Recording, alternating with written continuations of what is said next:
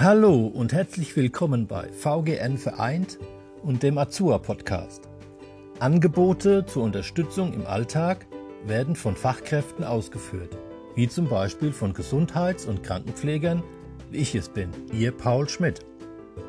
Dies ist eine ehrenamtliche Fachtätigkeit. Sie erhalten dafür eine Aufwandsentschädigung.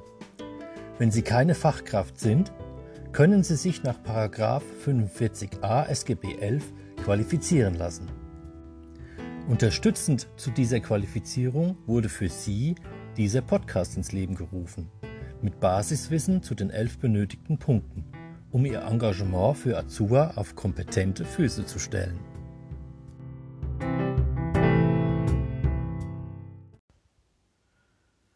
Heute kommen wir zu Punkt 8. Beratungsangebote, insbesondere der Pflegekassen, der Pflegestützpunkte und der Selbsthilfe-Kontaktstellen für Pflegebedürftige sowie pflegende Angehörige und vergleichbar nahestehende Personen.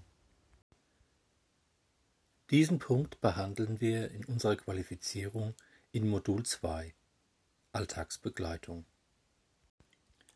Die Pflegeberatung ist gesetzlich geregelt und findet sich im Sozialgesetz im elften Buch unter Paragraph 7a. Auszüge davon hören Sie jetzt. Personen, die Leistungen nach dem Sozialgesetzbuch erhalten, haben Anspruch auf individuelle Beratung und Hilfestellung durch einen Pflegeberater oder eine Pflegeberaterin. Im Abschnitt Pflegeberatung steht zusammengefasst Folgendes. Aufgabe der Pflegeberatung. Erstens den Hilfebedarf erfassen. Zweitens einen Versorgungsplan erstellen. Drittens auf die für die Durchführung des Versorgungsplans erforderlichen Maßnahmen hinwirken. Viertens die Durchführung des Versorgungsplans zu überwachen. Fünftens den Hilfeprozess auszuwerten und sechstens über Leistungen zur Entlastung der Pflegepersonen zu informieren.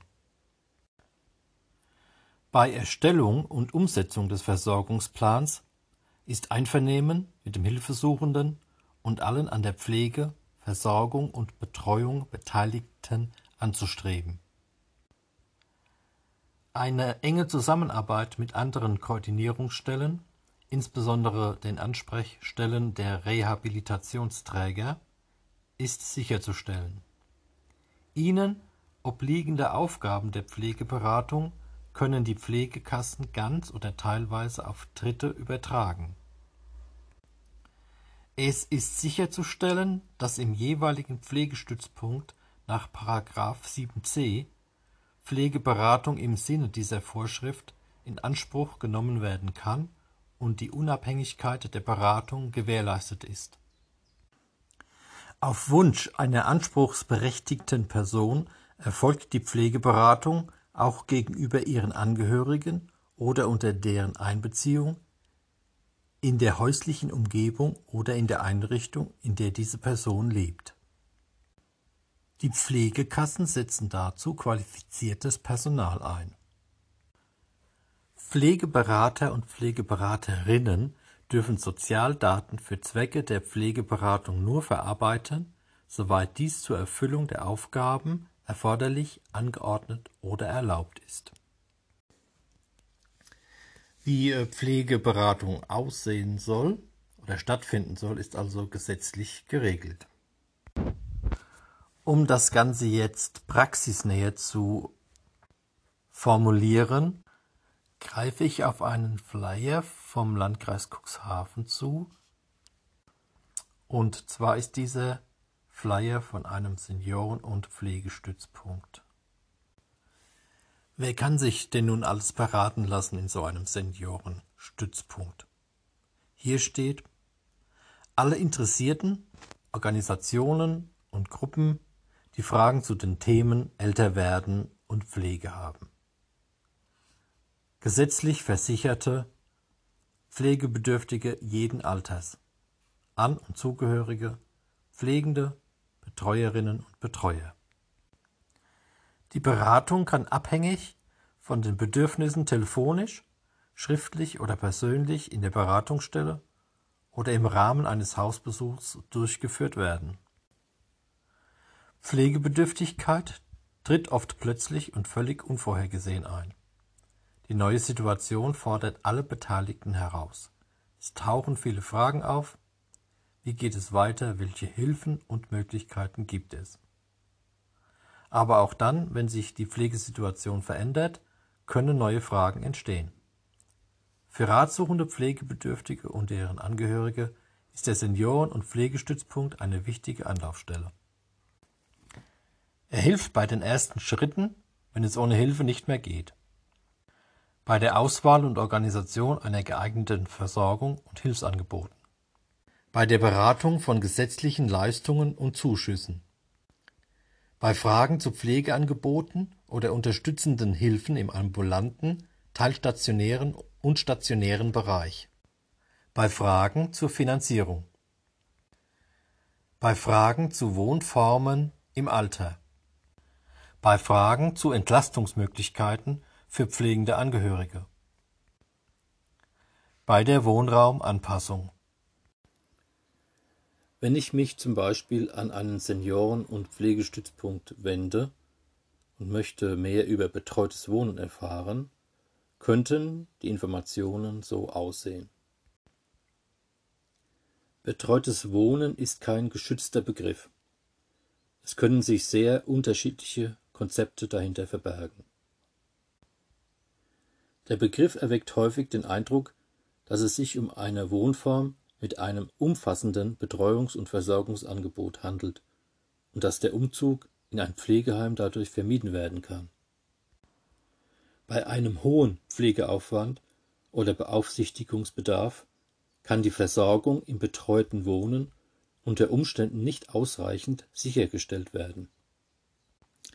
Eine rund um die Uhr Versorgung kann gegebenenfalls eine hohe finanzielle Belastung bedeuten. Was ist betreutes Wohnen? Ein Mietverhältnis für eine abgeschlossene eigene Wohnung. Ein Dienstleistungsangebot mit Grundleistungen mit bindender Betreuungspauschale oder Wahlleistungen mit Einzelabrechnungen. Sie schließen einen Pflegevertrag über die pflegerischen Leistungen ab. Qualitätsmerkmale, auf die zu achten sind. Vertragliche Trennung von Miet- und Betreuungs- und Pflegevertrag. Angemessene Betreuungspauschale im Verhältnis zur Miete. Nicht mehr als 20 Prozent. Wahlfreiheit zwischen den Dienstleistungsanbietern. Transparenz der Leistungen. Grundprinzip der knappen Hilfen, also so viel wie möglich, so wenig wie nötig. Angemessenes Preis-Leistungs-Verhältnis.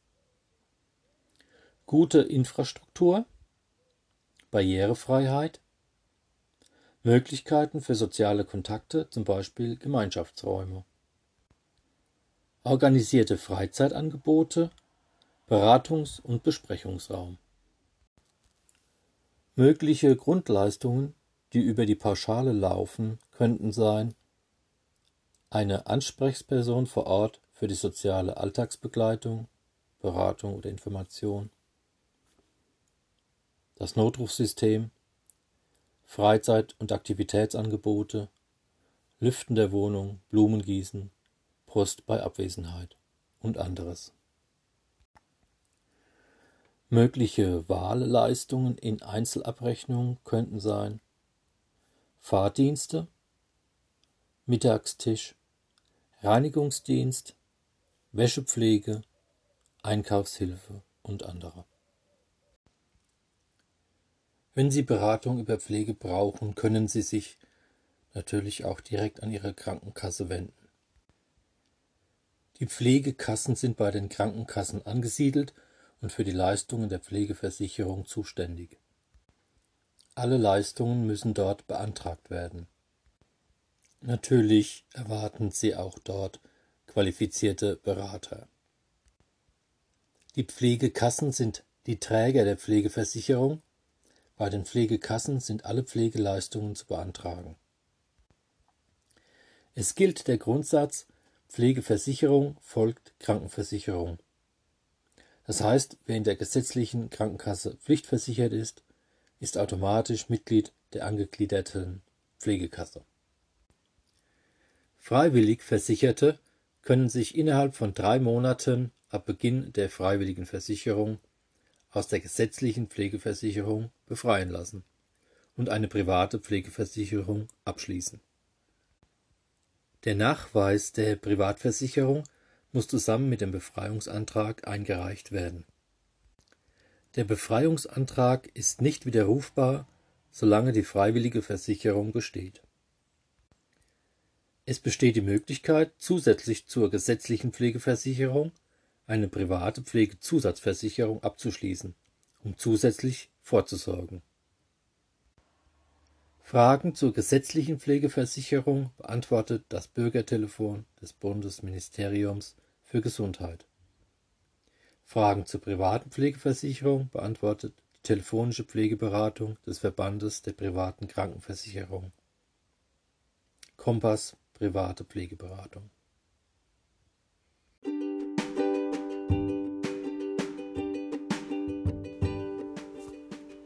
Ich bedanke mich für Ihre Aufmerksamkeit hier beim Azur Podcast von VGN Vereint und freue mich, wenn Sie bei einer unserer nächsten Folgen wieder mit dabei sind. Bis dahin, Ihr Paul Schmidt.